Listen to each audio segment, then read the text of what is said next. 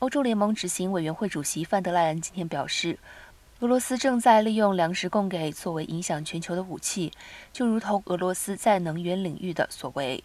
范德莱恩在瑞士达沃斯举行的年度世界经济论坛中指出，全球合作是对付俄罗斯敲诈的解放。范德莱恩还表示，在俄罗斯占领乌克兰，克里姆林宫的军队正在没收粮食库存和积聚，而俄罗斯黑海军舰正在封锁着满载小麦和葵花籽的乌克兰船只。